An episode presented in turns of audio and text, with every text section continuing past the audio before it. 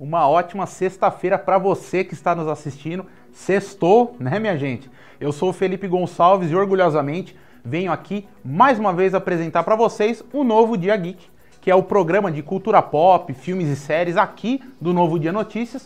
Mas fica aí, aguenta aí, depois da nossa vinheta, eu vou voltar aqui para contar um monte de novidade para vocês.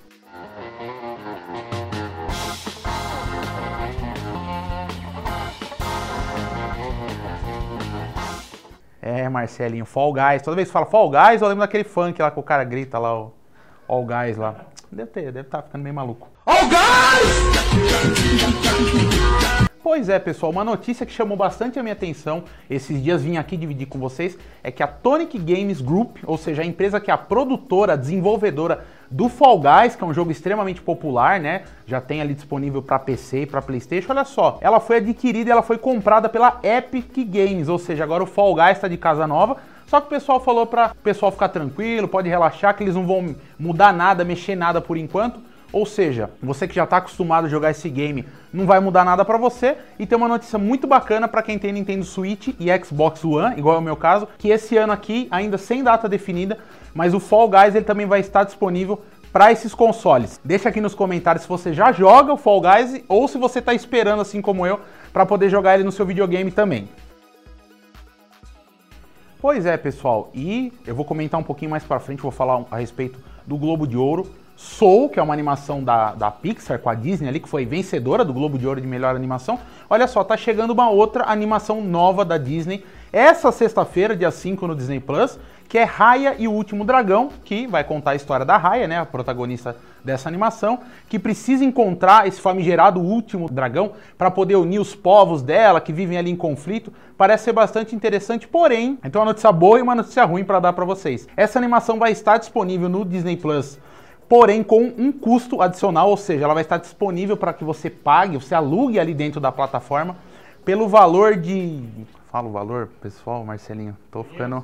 Então, é que tá meio aí, então, que é meio. Tô meio assim, mas vou falar, né? Por uma bagatela de 70 reais você pode alugar para assistir já esse final de semana Raya e o Último Dragão. Mas calma, se você não tá com essa grana toda, não tá com tanta pressa de assistir essa animação, aí vem a parte boa da notícia. Daqui um mês mais ou menos, aí sim, você que é assinante do Disney Plus, vai estar tá disponível no seu catálogo para você assistir ali com todo mundo Raya e o Último Dragão.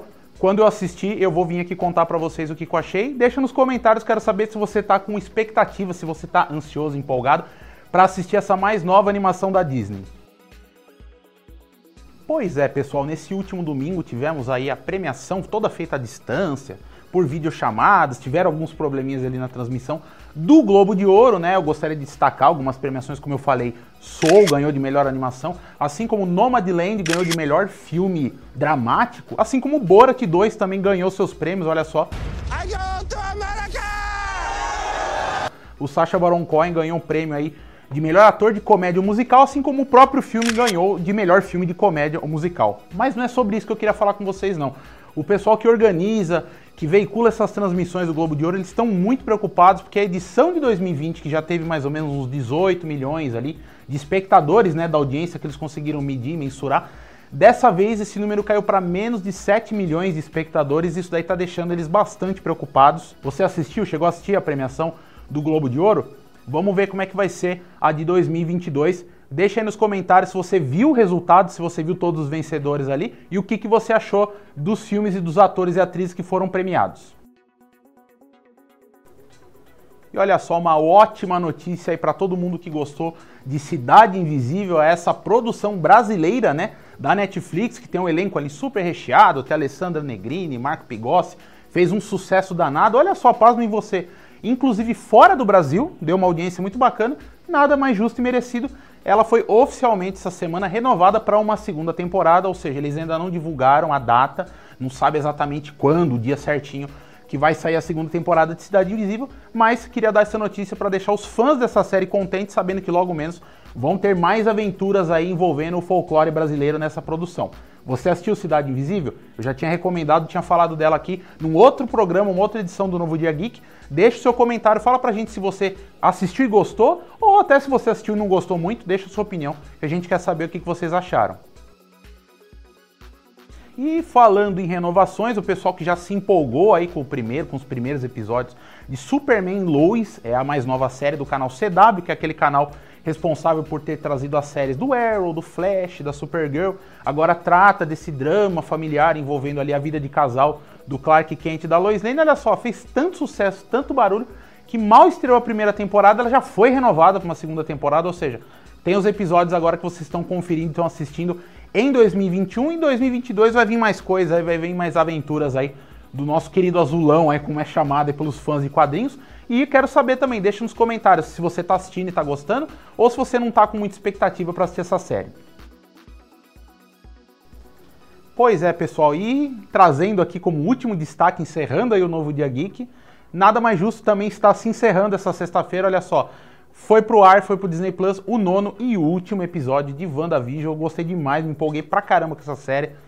Ainda não assisti, vou assistir depois, na hora que for pra minha casa. Tô bem curioso para ver como que acabou. E lembrando que daqui mais ou menos umas duas semanas também, para não deixar os fãs da Marvel entristecidos, aí o pessoal sem ter o que assistir, sem ter aquele programa da sexta-feira à noite ou da sexta-feira à tarde, não sei que hora que você assiste, Logo menos também chega Falcão e Soldado Invernal, mas eu quero saber de você que já assistiu, se possível sem dar spoilers. Comenta aí, deixa nos comentários o que, que você achou de WandaVision e principalmente o que, que você achou e se você gostou do final dessa série.